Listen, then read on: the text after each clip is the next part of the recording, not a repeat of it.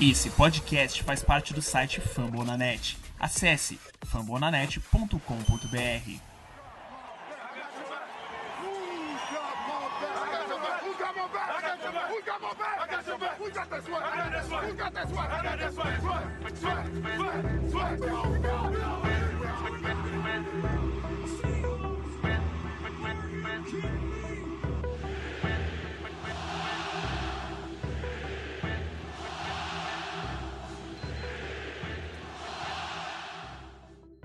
Fala galera do 12 Man Brasil! Estamos aqui para mais um podcast dessa página que fala sobre Seattle Seahawks, esse nosso time do coração que vem aí para mais uma temporada esplendorosa como nós esperamos.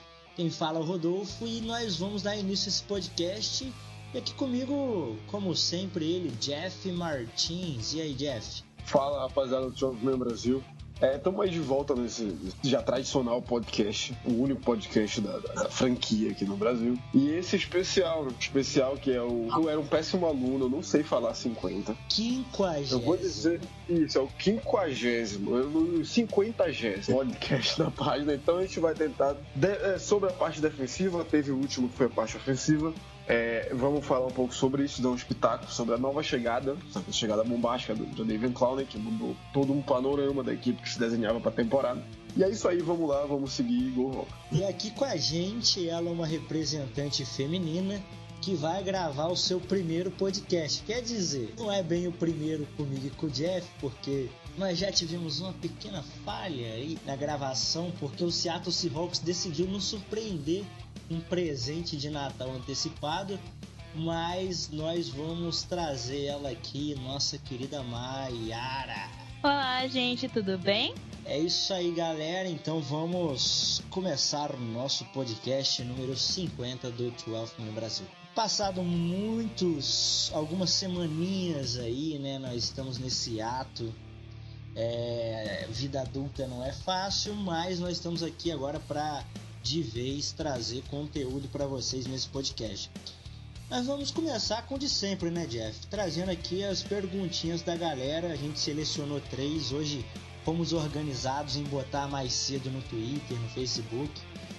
E eu vou começar com a pergunta do arroba Demorais97, que ele mandou lá no Twitter. Com a chegada de Ansa, ou Zig Ansa e de David Clooney Quais são as perspectivas para a temporada de Seattle? Tem potencial para chegar até onde? E aí, Jeff, até onde podemos chegar com esse novo patamar defensivo de Seattle? Bom, é, eu não vou, não vou ser incoerente antes de, de antes de, de, acontecer essa, essa negociação, antes dessa movimentação ser concluída. Eu já tinha falado no grupo que o Jadavion Clowney chegando, Seattle mudava de patamar e esse time ia acabar parando lá. Se, obviamente, se, se houver inteligência, tem talento para parar lá na final de conferência. Mas disputar a conferência, por quê? Porque a gente tem um excelente ataque. Ao meu ver, é um excelente ataque, tem ótimos números, tem, tem talento em todas as unidades. Falta só aquilo que a gente tá, tá careca de saber: inteligência para usar todo esse talento que a gente tem lá. E defensivamente a gente tem um pass rush e um pass rush agressivo. Zig Ansah de um lado, se saudável, é um excelente jogador, um excelente pass rush. Provou isso em Detroit lá nos primeiros anos de carreira, virou um dos, um dos melhores apressadores de passe da liga. É, Clowney, que é um cara que chegou na NFL com muito hype, um dos melhores prospectos da posição em muitos anos. Nunca foi em Houston aquilo que ele deveria ser, mas sempre mostrou talento pra caramba lá talento contra o jogo corrido, talento pressionando o quarterback. Então, um cara que vem dar muita massa muscular e talento nessa linha defensiva. Jeremy Reed chegando na semana 7, LG Cole tentando entrar nessa rotação, escolha de primeira rodada tem talento, não tanto, a escolha que, que foi demandada nele. Um front seven absurdo, porque a gente tem no box, no grupo de linebackers, o melhor, a melhor unidade da liga. Isto posto, eu vou chutar que a gente tem talento para chegar lá, para chegar longe, para chegar em fevereiro. A gente pega na divisão, temos os Rams, que não metem tanto medo assim. É, a gente viu nos dois jogos da temporada passada que a gente poderia ter vencido até os dois, só que ainda não os Rams ainda estavam bem superiores a gente. Esse ano talvez as coisas mudem um pouco. É, New Orleans Saints é uma excelente, uma excelente franquia, mas Seattle não tá tão atrás dessas franquias. Repito, com inteligência a gente pode chegar. A gente tem talento agora para isso. Pass Rush era uma, era uma, deficiência, agora ele é uma coisa que deu uma unidade que deu um up gigantesco a chegada do Clown. E, na minha opinião, a gente tem talento agora de sobra até para vencer a divisão no mínimo para vencer a divisão e chegar longe em playoffs. Vai depender de como todo esse talento vai ser utilizado. Mas e aí? Chegada do Clooney essa semana, bem de repente assim, os boatos já estavam rolando. Seattle pagou um precinho de banana, né? A gente vai até falar um pouco melhor depois. Mas como tu vê aí essa mudança de patamar na defesa de Seattle com essa adição? Eu tava desacreditado que o Clooney ia vir pra Seattle, deixando bem claro isso. É, mas é, teve uma jogada ótima, ele conseguiu esperar, então, tipo, não foi escolha do. Não teve muita escolha do time que ele tava antes, foi mais a mão dele menos, colocando lá, tipo, eu vou ou pra Seattle ou eu vou pra, pro Eagles, é, você tem essas escolhas. Ele falou não pra Miami, então obviamente ele quer vir pra um time competitivo, ele veio pra um time competitivo e ele muda as coisas de uma forma absurda. Eu, eu já apostava em Seattle antes, por conta da, do time, da parte ofensiva, pra gente já chegar ali brigando mesmo, pra talvez pegar a conferência. É, chegar a conferência não, é pegar a divisão com o Rams, obviamente, né? A gente vai disputar isso com o Rams. Uh, o, o São Francisco tem ainda muita coisa para se arrumar. E o Cardinals, é, apesar deles terem contratado aqui um lá, eu não sinto muita fé ainda neles. É, mas agora a defesa ela tá mais consistente. Tem algumas coisas que me preocupam, que tem muito pessoal na injury reserve e tem gente questionável, tipo o Ezequiel tá questionável. É, claro que isso dá uma certa preocupação, mas é, se tudo der certo, se jogarem bem aqui com as peças, a gente chega bem longe nos playoffs. Isso aí. Bom, a nossa segunda pergunta hoje vem lá do Facebook, João Lucas Neves Souza. Ele pergunta aqui pra gente, Mai, qual o ponto mais forte da defesa e o mais fraco? E aí, Mai? Ah, vixe, a gente tem o melhor conjunto de linebackers, é óbvio, né? A gente tá com a melhor. E antes a gente tinha o um problema do níquel. Uh, mas, uh, pensando bem, eu não sei. Talvez a gente esteja um pouquinho. Não é muito fraca, por dizer, de corner. Mas é porque os corners eles têm que se mostrar realmente. Mas eu acho que é isso. O nosso, nosso grupo de linebackers é o melhor que a gente pode imaginar. E eu acho que a gente tá só um pouquinho defasado em corner. Mas não é algo horrível, eles só precisam pegar o jeito da coisa. É, Jeff, vê parecido ou você vê um pouco diferente? Como tu vê essa situação e ponto fraco e ponto forte da defesa? É, é, é bem isso, acho que em resumo é isso que a Mai falou. A gente tem é, a nossa secundária, ironicamente, depois dos anos áureos, uma das melhores unidades da história da liga. Para não dizer a melhor, sinceramente eu, não, eu busco assim na memória uma unidade com tanto talento assim, com pelo menos dois Hall da Fama nela. É mais um excelente jogador que pode vir a ser um Hall da Fama na figura do Cam Chancellor. É, é bem complicado pensar em algo superior no que diz respeito a talento do que a gente tinha na, Legend of Boom. E agora a gente não tem mais muita coisa. Eu, tem, eu ainda, quero ainda contribuir para sua fala, posso? Pode, o, claro. O Sherman é um cara muito único, o Earl Thomas é o melhor da geração dele e o Ken Chancellor mudou o patamar do Strong Safety. Então eu acho que se a NFL ali pra frente fizer uma forcinha, os três estão no Hall da Fama. É, é bem provável que os três entrem no Hall da Fama. É, é, é, quase absurdo não pensar eles em Hall da Fama. Talvez não na primeira, porque eles gostam de colocar mais ofensas na primeira, mas nos anos seguintes eles entram, esses caras entram. Mesmo com as peculiaridades de cada um deles, eles foram sensacionais, era absurdo ver eles jogando. E é claro, a gente não tem mais isso, né? Mas gerações. É, eras passam, né? Elas têm que acabar. Exatamente. É, é, o Ken falou a capacidade dele de, de, de a, a avançar a linha de screamer e estar tá sempre ali no box, também ditou uma regra. Se a gente for pegar o Derwin James, ele nada mais é do que um prospecto que, que os Chargers pegaram para ser uma espécie de, de Ken Chancellor da equipe. Era uma ajuda gigantesca na pressão, o Thomas um cara que acima da média completamente ficava ali responsável por aquele fundo de campo, era uma coisa absurda. E hoje em dia a gente tem ali Shaq Griffin, Trey Flowers, é, é Nico Kim King, é, o Marquis Blair parece que vai jogar na semana 1, escolha de, de, de draft dessa, dessa, desse último draft. Tem talento, mas é é aquele talento mais comum. Chuck Griffin se mostrou no primeiro ano dele, no ano de calor, um bom cornerback. Fazendo ali o oposto ao Sherman, é, até se aproveitando um pouco dessa, tô na sombra de um cara desse tamanho, obviamente menos pressão para mim. Ano passado, onde ele passou a ser o nome da secundária, ele não foi nem um pouco bem problemas físicos, tudo coisa e tal. Em contrapartida, o Brandon McDougall vem melhorando ano após ano em Seattle. Esse ano ele pode ter um ano ainda melhor do que teve no ano passado. É, o Trey Flowers ele fez um ótimo ano de calor no ano passado, fez essa transição muito boa, é, sem, sem muitos problemas técnicos de safety do college para cornerback na, a nível profissional. E o Marquês Blair chegando que é justamente o que a gente estava falando, é um cara para tentar reproduzir, obviamente não vai conseguir, mas tentar reproduzir o estilo de jogo do Cam Chancellor. Vai ocupar a vaga do strong safety, vai pelo, pelo porte físico, eu vejo ele muito sendo utilizado ali próximo do box também, contendo o jogo corrido, fazia isso no college também. Mas ainda é, sim, é o ponto fraco, não tem dúvida nenhuma. É o ponto fraco da defesa. A gente tem é, na nossa unidade de linebackers a melhor da liga. Coloca aí ao lado, um pouco abaixo do, do Dallas Cowboys, que é uma coisa meio absurda, além do Van Der Esch, Jalen Smith, Sean Lee. É, um, é também lá um, uma unidade, um front seven também muito forte. Eu vejo esses dois assim, excelente. Mas é, esse é o ponto forte e o fraco é, obviamente a secundária, que pode ter problemas nessa temporada. Dependendo de, de como o pass rush todo, como um todo, com a pressão ao quarterback adversário como um todo funcionar, essa secundária pode afundar ou pode até ter uma sobrevida e jogar relativamente bem. Então é isso, acho que defensivamente esse que é meio que é o cenário. Isso aí. A nossa terceira pergunta também vem lá do Twitter do arroba Ednardo Arnold, ele pergunta se o nosso front seven forte vai conseguir tornar a secundária eficiente. E aí, Jeff? Uma coisa tá relacionada à outra, né? tá completamente.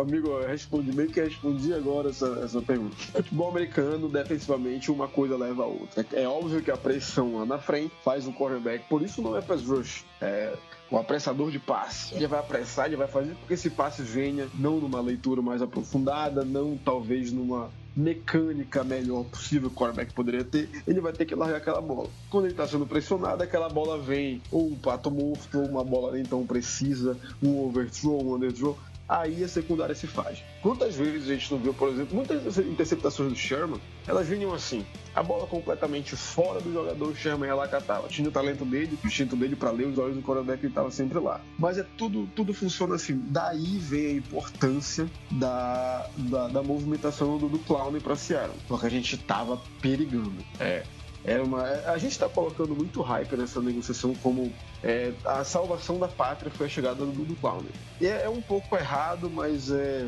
não tem como fugir muito disso. Se ele jogar assim, o que ele jogou em Houston, ou ter até uma melhora, não vamos esquecer que lá em Houston ele estava na sombra eterna do J.J. Watt, o maior jogador da história da franquia. Então aqui talvez ele vai ser o nome desse pass rush. Ele vai meio que dividir com o Bob Wagner a função de estrela da, da, da, defesa, mas não na mesma unidade. Então talvez ele possa até se sobressair mais, sentir mais dono de de uma equipe, dono de um, de um, de um grupo de, de, de companheiros ali de unidade. Pode ser que ele melhore esse Seattle, pode ser, mas também pode ser que ele seja um tremendo erro, coisa que o Seattle tem cometido nos últimos anos, nessas trocas envolvendo a primeira rodada, troca hypada, não vamos esquecer do Jimmy Graham, destruiu nossa linha ofensiva mandando o Max Young e não deu certo esse ano. Sheldon Richardson comprometeu muito do, do, da, da, nosso poderio no último draft por conta daquela movimentação que todo mundo também gostou, mas deu errado. Torcer para o Claudio dar certo, porque ele dando certo ele vai melhorar o trabalho de todo mundo, toda uma defesa que muda de patamar. E aí, Maia, como você vê essa situação aí? É exatamente o que foi falado, né? É, se você coloca pressão no quarterback lá na frente, a secundária fica muito mais tranquila, né? Porque o quarterback vai ter que fazer alguma coisa para se livrar da bola, porque senão ele vai, ele vai cair. Ele vai perder jardas, talvez. E isso é o que é importante. Claro, é, a gente sempre tem que ficar com cautela sobre hypes, mas o Clone era o que a gente estava precisando, né? Então vamos ter que hypar por enquanto isso, não tem que fazer. Você olha a base e você fica tipo, como quem eu vou enfiar ali se eu não tiver o Clone? Porque o Collier tá questionável. Aí você pensa, eu vou enfiar quem ali no meio? Não, o Clone ele é a solução para esse problema. Aí espero que ele jogue bem nessa, uh, na nossa linha e eu acho que deve funcionar, eu espero que funcione. É, e se essa linha de frente conseguir pressionar, então a gente dá mais folga para nossa secundária e talvez dê essa folga para eles se desenvolverem, porque a nossa secundária tem gente que é muito nova e que ainda não alguns até que nunca nem jogaram em jogo de NFL. Então é importante que eles se desenvolvam. Se eles se desenvolverem e ficarem mais confiantes, talvez aí gente consiga uma secundária mais forte. Já tem emendando aqui então nessa parte da defesa, é... só dando um pitacozinho. Ano passado eu vi uma estatística bem preocupante. A secundária do Seattle, o jogador que mais teve passes desviados foi o Tree Flowers com 11. O líder da NFL, que se eu não me engano, é o que foi para o Green Bay Packers agora. Me fugiu o nome. Ele tinha 32. Os, os melhores jogadores da NFL em termos de é, interceptação, passos desviados, eles tinham bem mais proximidade da bola do que a secundária de Seattle eu culpo muito isso, eu vejo muito isso pelo fato de ano passado a gente ter basicamente um pass rush interior com o Jaron Reed e um pass rush em um lado geralmente, que era com o Frank Clark. Os outros jogadores não causavam tanto impacto assim, portanto que os números você pegar estão aí para não deixar mentir. Bom, mas e me andando sobre a parte da defesa, para a gente poder já até tocar nesse tema aqui, as saídas de Seattle nessa off-season basicamente se resumiram à defesa, né? Tirando o Doug Baldwin aí que a gente já falou que saiu no ataque, Frank Clark saiu para o Kansas City Chiefs numa troca de uma first round e uma pique de terceira rodada e mais uma, mais uma escolha de segunda rodada de 2020. Justin Coleman Justin Coleman sai para Detroit, também na Free Agents. Barkevius Mingo e Jacob Martin saem agora para o Houston Texans na troca com ja pelo Jadavion Clowney. E aí chega o grande nome aí, o grande nome aí para despontar nessa defesa e dar mais casca, que é o Jadavion Clowney, onde Seattle envia Jacob Martin e Barkevius Mingo e apenas uma escolha de terceira rodada. Reforçamos, eu diria que nessa troca toda aqui, Jeff, Seattle que tinha quatro piques de draft apenas, né, Jeff? Ele consegue aí com a troca do Frank Clark ganhar munição e não só ganhar munição. Eu vi ali outro dia um esquemazinho que fizeram Seattle troca basicamente Frank Clark e, e, e Mingo e Jacob Martin por já David Clooney em metade do draft que Seattle fez.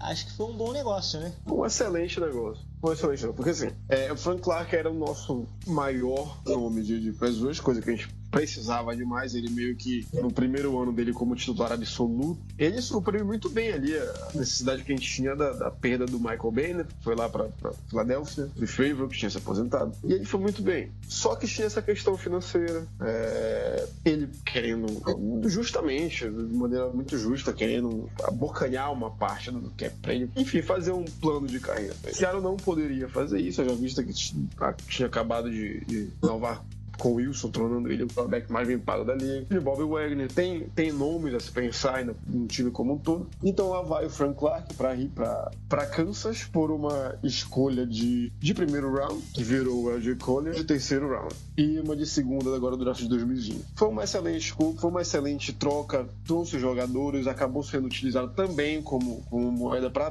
trade do, do, do, do Clown. Então acho que o time ele sai ganhando. Porque se a gente for pensar que a chegada do Clown tem aquela questão que Houston nesse ano nesse ano que ele vai jogar agora esse ano, o Houston vai pagar metade do salário. O Seattle vai arcar com basicamente ali, se eu não me engano, me corrija se eu estiver errado, é 7 ou 8 milhões. 8 milhões Seattle vai arcar. Exatamente. Então, no fim das contas, a gente trocou o quê? Um Frank Clark por um LJ Collins. Isso. 17 milhas por um LG Cooler e por um Jadavion Clowney com, com, metade do valor a pagar. Claro, a gente provavelmente vai renovar com o Clowney. Ele vai. Se ele, eu, eu, não, eu, não, é, eu, não, sei se ele se, se o Pete Carroll vai fazer isso. O Joe Schneider, por exemplo, ele não foi bem, então, olha, tu não vai continuar, procura um lugar para ir. Eu acho que vai ter essa renovação. Muito por conta da maneira como o próprio Clown conduziu essa transação. Ele meio que não, não quero ir para Miami. Pra é. pois é, é isso aí. Assim, eu não quero ir para Miami, eu quero ir para Seattle. Eu acho que isso vai contar lá no final do ano. Não, é um, é um cara bacana. E, e ele deve, não tem... deve ter coisa, já deve ter coisa conversada com o GM. Já deve ter coisa Pois é, exatamente isso já, já, deve ter a palavrada. Assim, alguma coisa olha, vamos, a gente não pode te dar algo agora, mas a gente vai te dar no. no... E ele já tava meio que desgastado lá.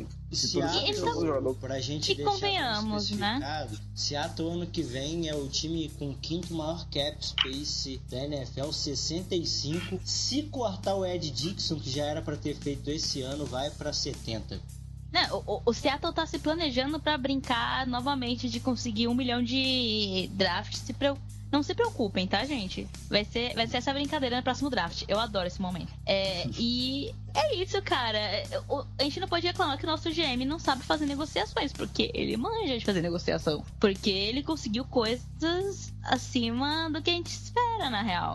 E, e- e paga barato por muita coisa que a gente não. Que realmente gente poderia pagar mais caro. Em compensação, Houston, meus amigos, vocês têm que começar a pensar. Miami também é outro time que tem que dar uma pensada. Exatamente. é, o que aconteceu em Houston foi. A gente já tá careca de saber, já foi muito falado. Isso foi um assalto. Porque a gente pega um jogador do calibre do Clown, que pra mim ele não é assim lá da primeira prateleira dos, do- dos pés rush da liga. Mas é um cara talentosíssimo, é um cara que pode florescer, é, alcançar todo aquele potencial dele numa franquia nova. Ele tem talento pra isso. É diferente, por exemplo, do, do, do Barkevius Mingo e do Jacob Madden. O Barkevius Mingo ele chegou também hypado via draft, via draft lá pra, pra Indianápolis, se eu não me engano. E ele nunca se mostrou ali talento pra alcançar aquele teto que julgavam que ele teria. Então não vai dar em nada. Eram dois caras de rotação, eram backups que jogavam ali quando o titular precisava descansar, não produziam tanto assim. O Barkevius Mingo nunca se nem em posição ele encontrou na liga. É um cara que chegou pra ser um outside linebacker e Seattle ele era usado como um Bruce Irving,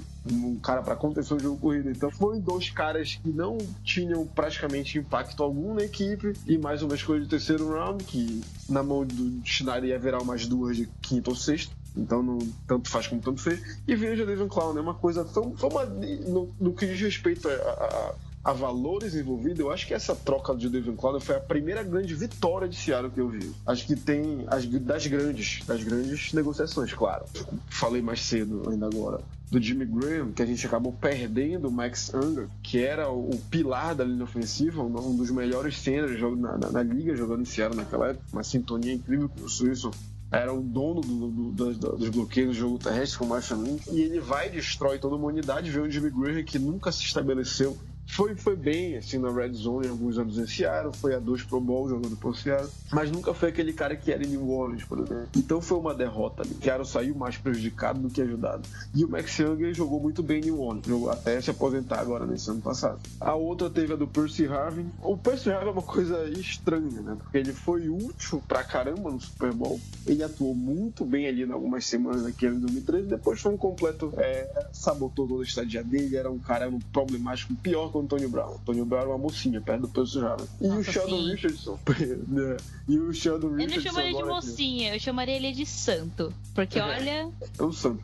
Harvin, ele era. ele- o Lynch adorava ele. Então ele já não era um cara, assim, não é de boa. O Lynch é mau cara e gostar. Tanto é que o Lynch, só mudando de assunto, o Lynch ficou muito puto quando ele saiu. Então, é, então acho que essa foi a primeira grande vitória de Seattle em trocas. Eu, eu vi esse, porra, nosso GM deu uma aula de como enganar a gente. E, e é foda. Acho que foi uma, foi uma grande movimentação, mudou todo um panorama em Seattle. E mudou todo um panorama também na, na, na- na NFC West, né? Porque Seattle agora passa a ser um contender da divisão. É meio que aquela coisa, pô, mas o time sem pass rush não vai conseguir nada. Agora a gente tem. A gente tem um jogador top ali.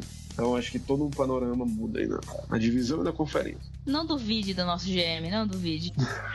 Vamos fazer uma perspectiva geral aqui do, de como a gente vai ver essa defesa de modo geral. Secundária, front seven, como que isso vai funcionar esse ano aí de 2019 e o que a gente pode esperar dessa defesa aí em 2019, Jeff? Bom, é, tendo assim uma. fazendo um apanhado geral, tem tem de, de relevar o próprio schedule que a gente tem esse ano. Não é fácil. Não é fácil. Agora no, no, no podcast lá do, do programa do, do Zona FA do Pedro, que tava participando agora essa semana, tava falando justamente isso. Não é uma tabela fácil. Também tem. é- A NFL ela tende, sabe, tá careca de saber. É uma, é uma liga que nunca se mantém, exceto o Patriots, nunca se mantém. Sempre o talento vai chegando, as coisas vão mudando, a roda vai girando. É, não tem mais bobo. Talvez o único bobo, ho- hoje, se eu pegar o nosso schedule, é o Cincinnati Bengals, que talvez é o time que todo mundo. Pô, eu quero pegar Cincinnati. Se Cincinnati tiver nos quedas de algum time talentoso, é a vitória fé. Time com muitos problemas, linha ofensiva com problemas, defesa com problemas. E Green não vai jogar é, agora da semana um domingo. É o jogo para Seattle vencer. E é um jogo onde a defesa não vai ter tantos problemas. É tipo o Oakland Raiders ano passado. Aquele jogo lá na Inglaterra. Quem vê só aquele jogo diz que Seattle é a melhor equipe da NFL. Então é, é, a gente não tem tanto adversário assim. A gente vai ter Pittsburgh Steelers, a gente vai ter New Orleans Saints, Los Angeles Rams, Cleveland Browns, que não são mais os Cleveland Browns, hoje é um monstro completamente diferente. Arizona Cardinals, é aquela coisa que a Mai falou, é, tem toda uma, uma, uma mudança de, de, espírito, de filosofia lá. Kyler Murray chegando, mas a gente ainda não sabe qual vai ser a do Calorinho. Né? E acho que menor que o Russell Wilson. Você já tinha preconceito com o Russell Wilson na época do draft em 2012. Imagina com o Kyler Murray. Acho que eu não sei se ele então, vai. Não, não. E é pior que pior, é, pior que menor em tamanho, ele é menor de força do que o Russell Wilson. Ele é magro. É, ele, é magro. Ele, ele é meio então... franzinho, ele tem um puta braço, ele tem uma força no braço muito grande, consegue dar um Mas ele cai facilmente. É, ele tem assim, acho que eu acho que o Kyler Murray, ele ele precisa ser protegido. Acho que ele e isso leva a uma característica muito boa dele, que é como a do Russell Wilson. Ele é um cara que ele sabe sair do pocket, ele sabe fazer um scramble, ele tem velocidade, ele tem atleticismo para estender jogadas. É um, um mini Russell Wilson. Tem um braço poderoso, um braço forte. É a, vantagem de ter, é a vantagem de ter jogado no beisebol, né? O beisebol dá essa habilidade para eles. E, e dá Exatamente. pra ver em qualquer. Por exemplo, é o Patrick Mahomes, o Wilson, o Murray, eles jogaram beisebol. Então eles têm essa movimentação, que é uma coisa que ajuda eles a jogar como um QB mais, mais de, com maior movimento, né? Que não se vê em muitos outros. Exatamente. Não, não à toa ele. É, é, Arizona praticamente jogou fora uma, uma escolha de primeira rodada do Josh Rosen para draftar o cara. Então são, eu vejo esses três times assim que não vão dar tantos problemas pra gente. Esses, quer dizer, dois times, três jogos. Dois de Arizona e um de Cincinnati. O resto é páreo duro. É só páreo duro que a gente vai ter. Tem a questão do São Francisco. Então vai ser teste para nossa defesa semana após semana. Semana após semana é, é o nosso pass rush. Aquilo que a gente já falou aqui. Vai ter que funcionar, ajudar a nossa secundária. É, as coisas vão ter que melhorar. É, é, o ideal, uma coisa que a gente até falou quando a gente gravou dias atrás, sobre como vai ser essencial para Seattle ser inteligente no ataque, parte ofensiva, segurando a bola, justamente para poder é, não estafar tanto essa defesa, não ter tantos three and out, tantos punch, não ter, é, é, é não colocar esse, essa unidade tão em campo como ela já está acostumada a jogar todos esses anos. A gente ainda não sabe, a gente está só conjecturando como é que vai ser o nosso pass rush, não sabe como é que ele vai se aplicar lá no jogo em si. Então é, vai tudo isso, um panorama geral assim para nossa defesa desse ano. Eu acho que apesar de eu dizer que a gente tem talento para chegar longe até uma final de conferência, a gente tem, a gente tem o Russell Wilson. É, eu fico assim meio é, é, é muito focado nisso. Vai depender muito daquilo que eu e o Rodolfo a gente sempre fala aqui no nosso podcast gente sempre escreve nos textos da página. A gente precisa de mais inteligência vindo do, do, do coaching staff. A gente precisa disso esse ano. Os adversários já vão estar tá lendo as nossas jogadas. A gente sabe, eles sabem que a gente tem um jogo terrestre de novo é, possante, um jogo terrestre que de novo está funcionando. Então, a gente precisa ter inteligência, tem que soltar o Russell Wilson, porque isso vai ajudar também a nossa defesa a ter uma performance melhor, atuando também pouco, controlando o relógio. Então é, é, é um panorama complicado no que diz respeito a adversários pro Seattle nesse ano. Mas eu vejo aí. É, a gente tem muito talento também. A gente tem muito talento. Eu vejo a, nosso, a nossa unidade de pés chegando aí fácil. Né? E, se bem que o Jaron Reed não joga seis semanas, então isso também é um atrapalho. Mas eu vejo a gente produzindo aí 30 para 35 sacks na temporada. Eu vejo o Devin Clowney passando da casa dos dois dias. Né? Um Pona Ford, olha, cara que a gente não. A gente tá falando de defesa e não citou o Pona Ford. O Pona Ford é um cara que tá surgindo. Ele vai ser titular esse ano. O Pona Ford é, é aproveitando essa, essa lacuna do, do Jerry Reed. Dwayne Brown. Dwayne Brown deu uma entrevista hoje falando que ele olha pro Ponafor, o Dwayne Brown, cara experiente, olha pro Ponafor e vê uma estrela. Então, os caras estão se olhando no treino. E ele, como um jogador de linha ofensiva, ele treina diretamente contra o Ponafor. Então, ele, é, eu gosto muito desse cara desde o ano passado. É, ele, nessa pré-temporada, ele mostrou talento. Teve aquele jogo contra a Minnesota, onde ele praticamente infernizou a vida daquele rapaz de linha ofensiva do, de Minnesota. Então, ele, ele vem para essa temporada também como uma puta ajuda ajuda. Uma baita ajuda, um baita outro nessa linha defensiva. Então tem tudo isso. Eu tô esperançoso, mas não vai ter jogo, não vai ter jogo fácil. Não vai ter jogo fácil. A gente vai enfrentar ataques fortes, poderosos, Pittsburgh, New Orleans,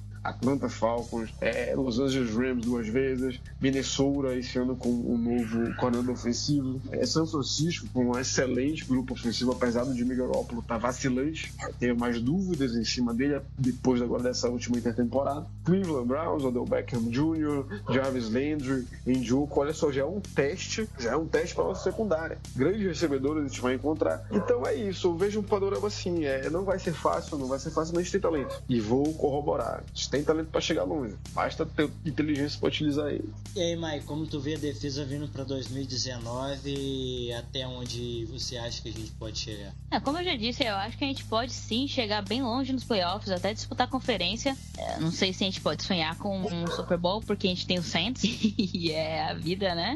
É, mas não existe jogo fácil Seattle vivendo na conferência que a gente vive. A NFC é destruidora com times extremamente bons. Então, assim, é, é, vai ser sempre jogo difícil, vai ser sempre calendário difícil. Na, o máximo que a gente tinha na época é quando o 49ers não estava arrumado e a gente poderia bater no 49ers. Mas nem isso a gente pode mais. E, bom, o Cardinals já disse que é uma dúvida. Eu não boto fé que o Murray vai estar pronto agora. Eu posso queimar minha língua, fiquem à vontade. Eu sempre falo isso.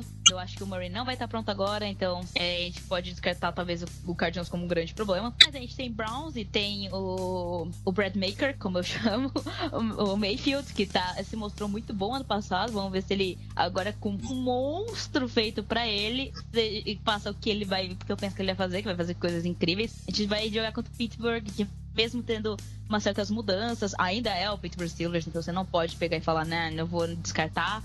Então, assim, vai ser jogo difícil. E o que mais me preocupa, na realidade, na defesa, é a quantidade de injury reserves que você olha. Você bate o olho e eu contei um, dois, três, quatro injury reserves três questionables, aí tem mais um suspenso. É perigoso isso. Eu não gosto disso. Isso é uma coisa preocupante, porque se você tem tanta gente assim machucada ou questionável, quando, como que você vai rotacionar essas pessoas? Você vai manter o mesmo cara lá para sempre, até ele se quebrar de novo. Aí ele quebra e você rotaciona com quem? Tá outro quebrado?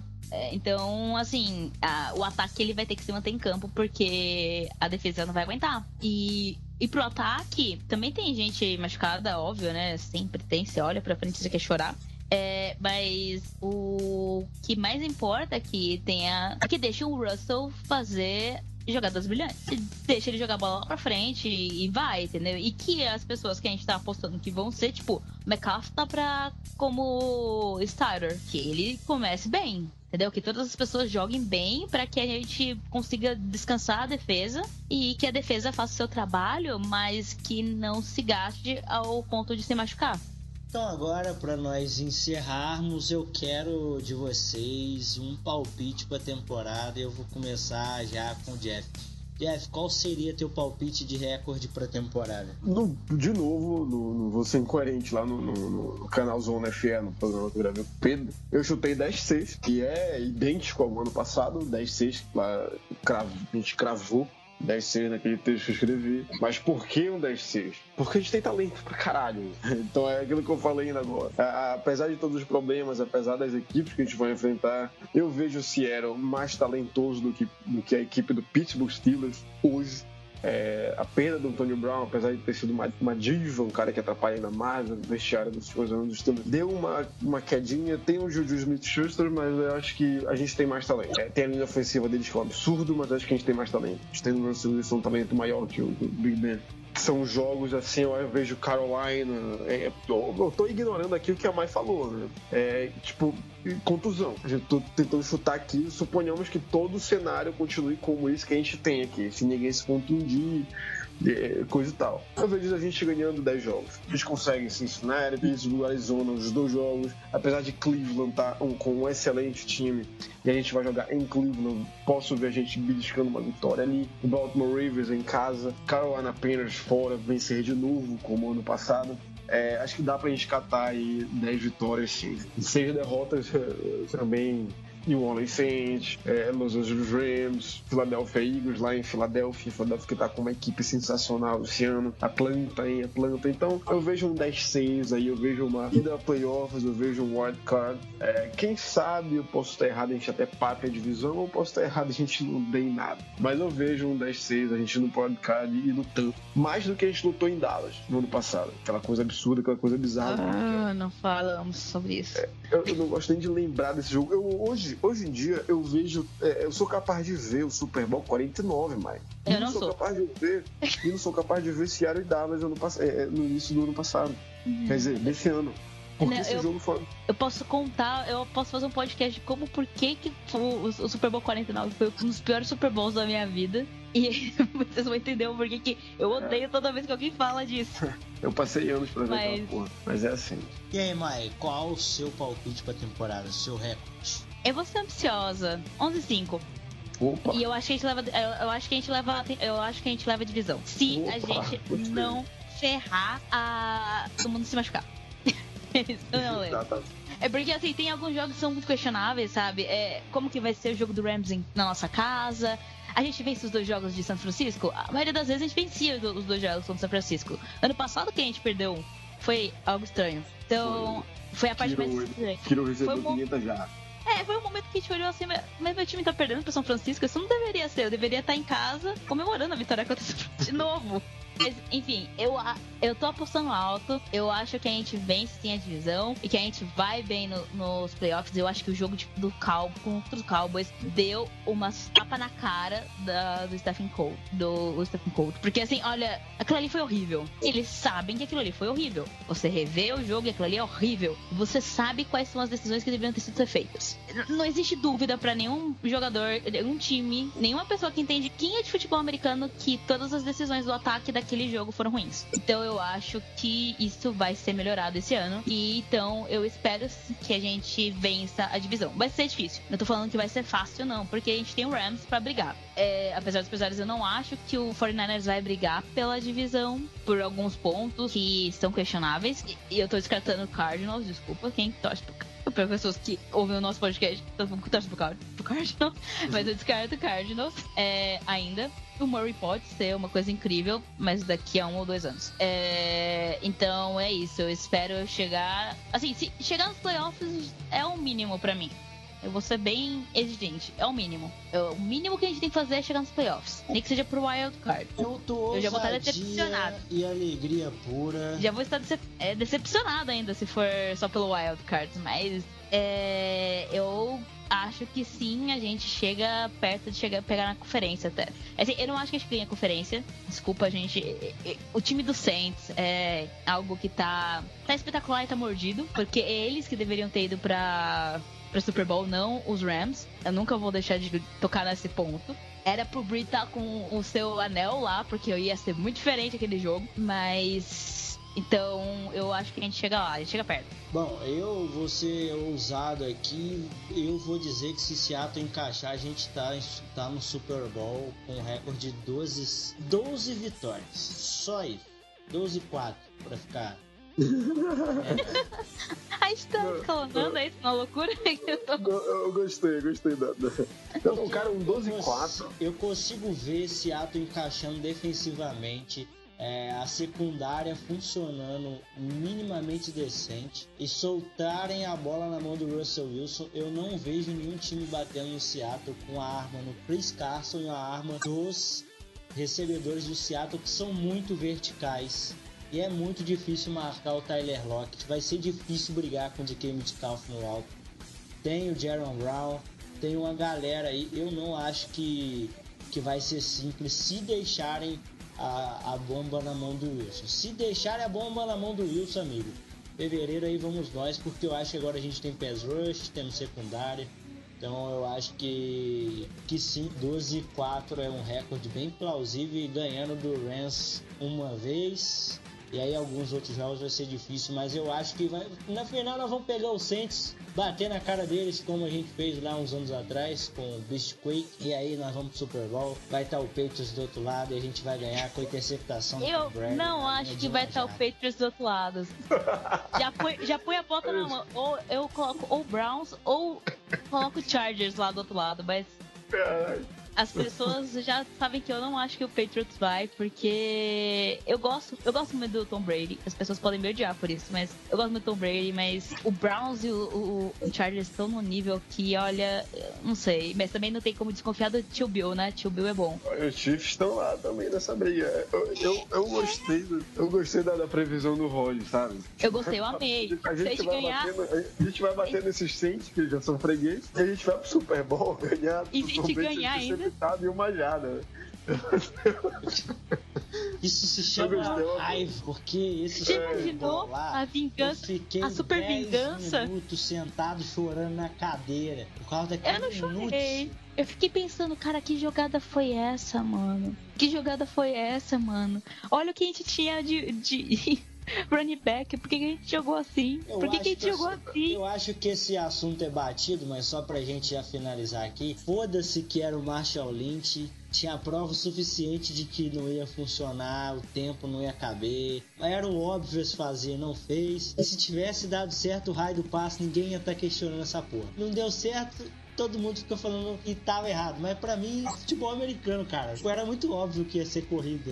Sei lá, acho que. É, foi, sabe, sabe que é uma coisa incrível que eu acho que eu não, eu não sei se eu. Dentro daquela hora, no replay, eu já tinha falado aquilo, eu nunca li em Twitter, eu nunca li. Eu sempre comentei, pô, vocês estão vendo errado, cara. Cara, o passe do Russell Wilson foi uma merda. Foi uma Foi um passe bosta. do- Foi, O foi um o passe ruim. O passe do Foi um Russell passe Wilson ruim. não foi o passe planejado. Aquele passe era pra cair no peito do Ricardo Locker e cair na red zone. Ele cair pra lá. O Brandon Brown, ele bloqueia o Jermaine Curse, porque o Jermaine Curse ia fazer também, a, ia tentar bloquear o, o Malcolm Butler. Mas o passe foi no peito do Malcolm Butler. Ele não Foi fez ele, ele herdou, ele, ele ganhou também esse hype. Oh, interceptou o Russell Wilson. O Malcolm Butler no lixo. Tava Ele ali. interceptou o Russell Wilson. O Wilson que jogou a bola pra ele, errou o jogador. É? Pensou que jogava bola pro foi- Patriots. A bola foi no peito desse jogador. Visões feitas, então.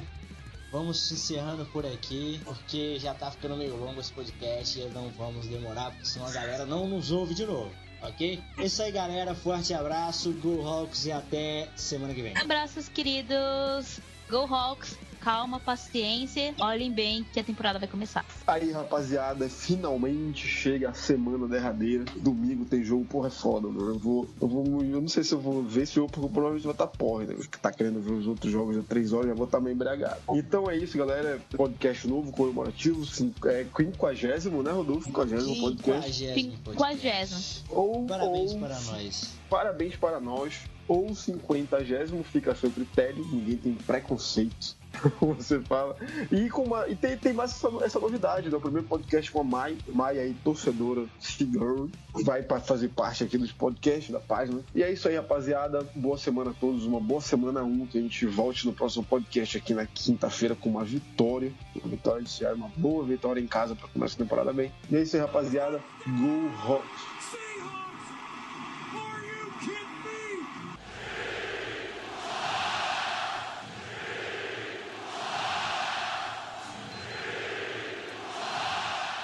Esse podcast faz parte do site Fambonanet. Acesse fambonanet.com.br.